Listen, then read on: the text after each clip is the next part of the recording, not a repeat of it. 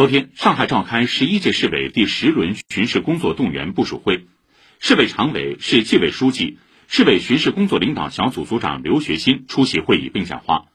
市委常委市委组织部部长市委巡视工作领导小组副组长胡文荣宣布十一届市委第十轮巡视组长授权任职及任务分工决定。